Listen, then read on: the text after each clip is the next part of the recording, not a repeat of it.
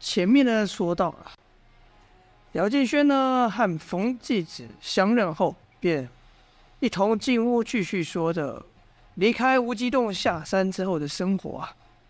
在姚建轩说完自己的故事之后呢，心想这。月华也不是外人，须得和师父师伯介绍一番。哪知介绍完后，庄公子突然说到：“要什么姚建轩、赵月华生娃之类的事情。”这两个人说的是满脸通红啊。庄公子则大笑道：“哎呀，你们年轻人就爱面子。我明白，但有些事情窝在心里面，多少误会就这样造成的。有时候心直口快，未必是坏坏事啊。”说话时。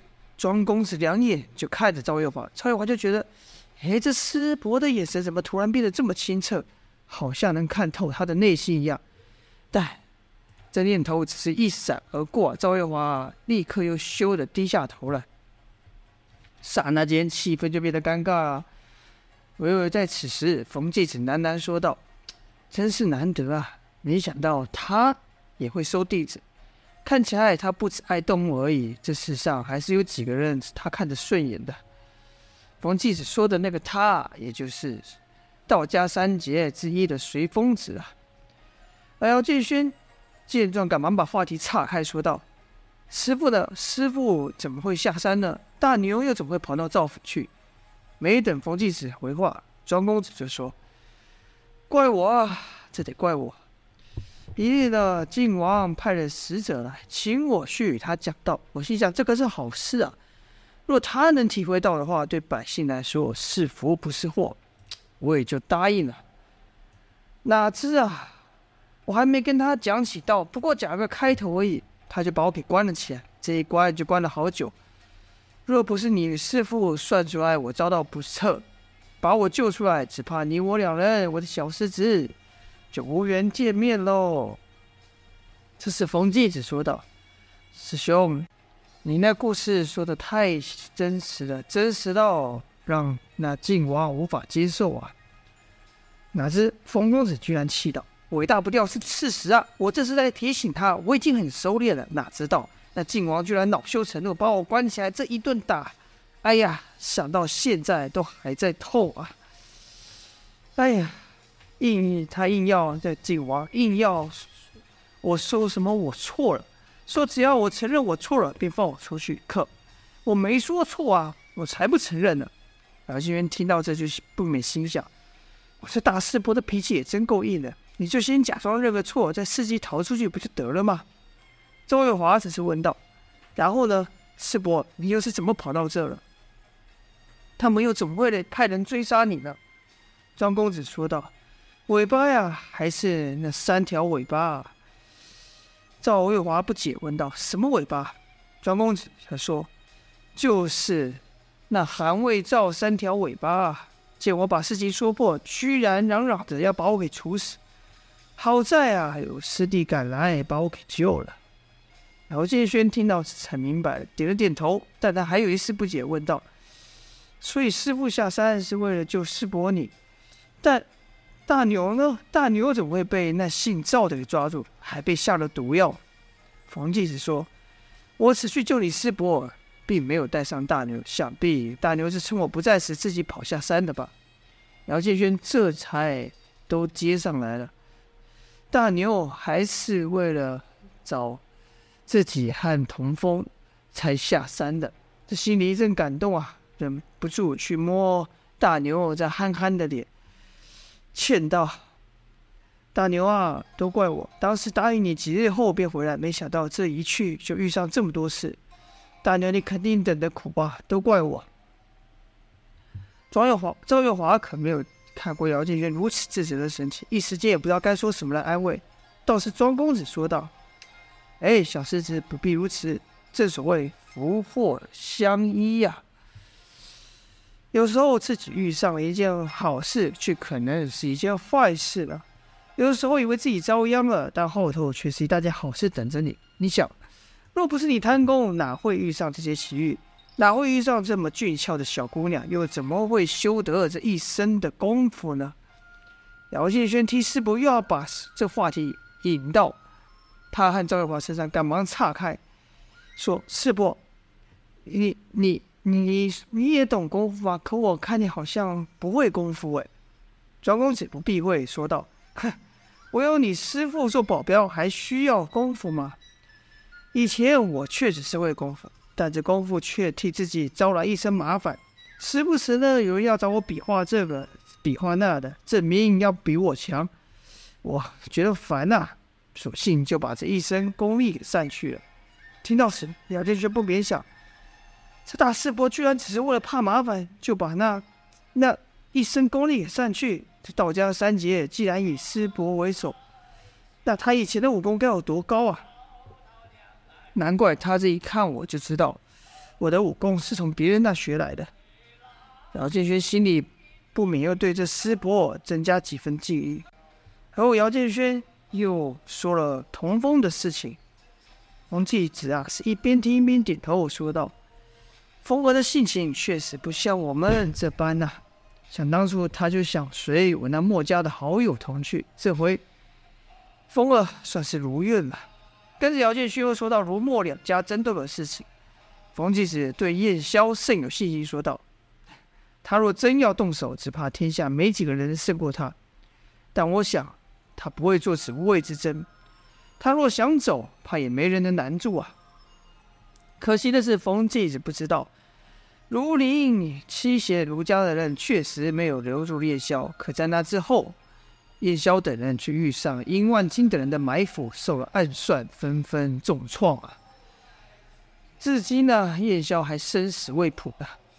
说到此，姚建勋又想，刚才自己露这一手功夫，师傅跟师伯都没什么太大反应，如果我再拿出蓝眼泪呢？便说道：“师傅师伯。”你们猜我怎么会在这里呢？冯继说道：“你不是来救大牛的吗？”姚建轩则说：“大牛在这的事，我原也不知道。是为了这玩意来的。”说罢就把蓝眼泪拿出来，刹那间屋子充满了神奇的湛蓝光芒。每个人呐，看到蓝眼泪都露出贪婪的表情，唯有冯继子庄公子例外啊，只是淡淡的说道：“哎呀，好漂亮的一颗珠子啊！”并没有特别激动。雅静轩心想：人。哼，看我吹动功力，让这蓝眼泪放产生变化，我就不信你们还忍得住。说罢，就把蓝眼泪注入浑元功，蓝眼泪发出的光芒就起了变化。可再看冯继子跟庄公子啊，这眼神可一点都没有变得惊奇的样子，反而是皱起了眉头。姚继轩顿感无趣，便把蓝眼泪收了起来。冯继子则说：“轩儿。”你去赵府拿这玩意做什么？难道你没听懂你师伯的话吗？庄公子突然变得震惊，说道：“哎呀，小师侄啊，这玩意看起来是个祸，不是福啊！你可得记住我的话，人啊，常为了显得自己与常人不同，拼命的去追求那虚幻的东西。你手上这东西就是其中之一啊！你拿在手上，势必成为各方势力争夺的目标。”不妥，不妥啊！原本姚建轩想拿出蓝眼泪，并会受到称赞，哪知反而被说了一顿，便解释道：“师父师伯，我拿这东西也不是为了自己好玩的，是为了救人。”冯继也是说：“救人。”姚建轩这才又把齐王如何派人打九黎，又提出要九黎之人帮他取蓝眼泪的要求。听到此，冯继的面色才缓下来说道：“原来如此。”看来我们那一位师侄肩负的责任颇大，所以你才自告奋勇来帮他解决这难题，夺回这宝物吧？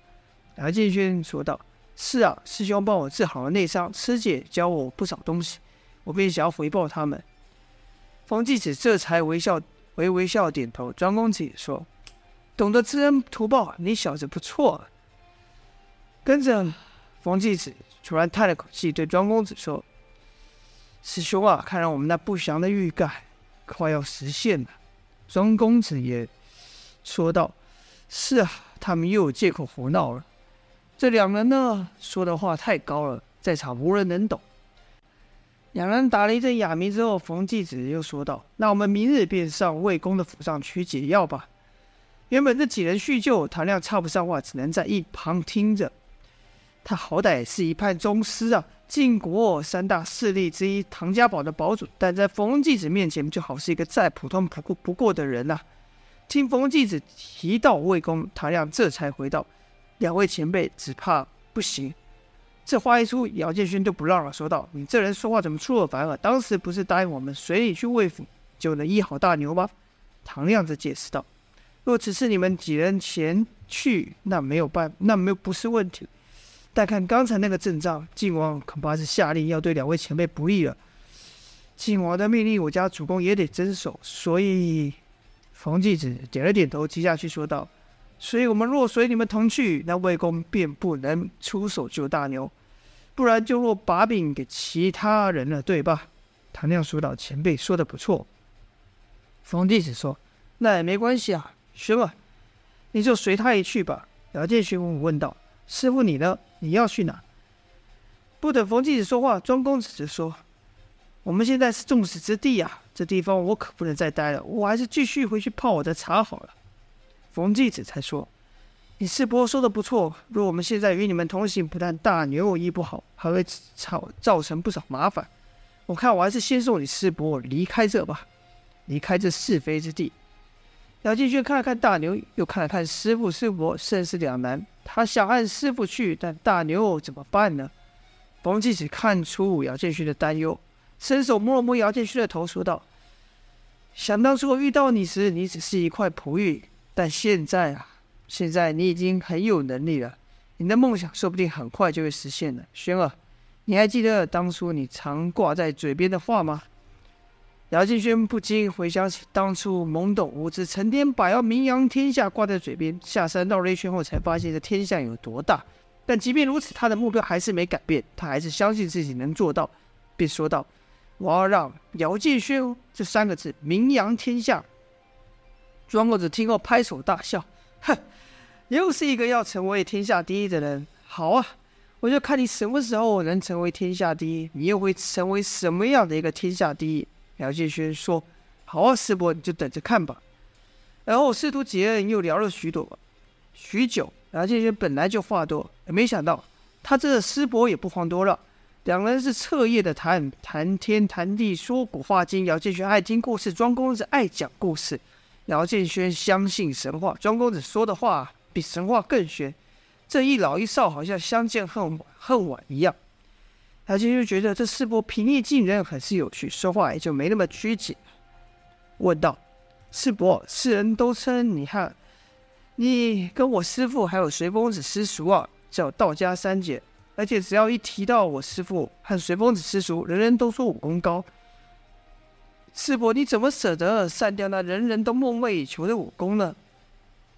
庄公说：“傻孩子，比武啊，真的是一时的胜负。你师伯我才不争那一时之争呢。我追求的是永恒。”姚建勋不明白，就问道：“一时永恒，世伯你在说什么？人生不就这么短暂？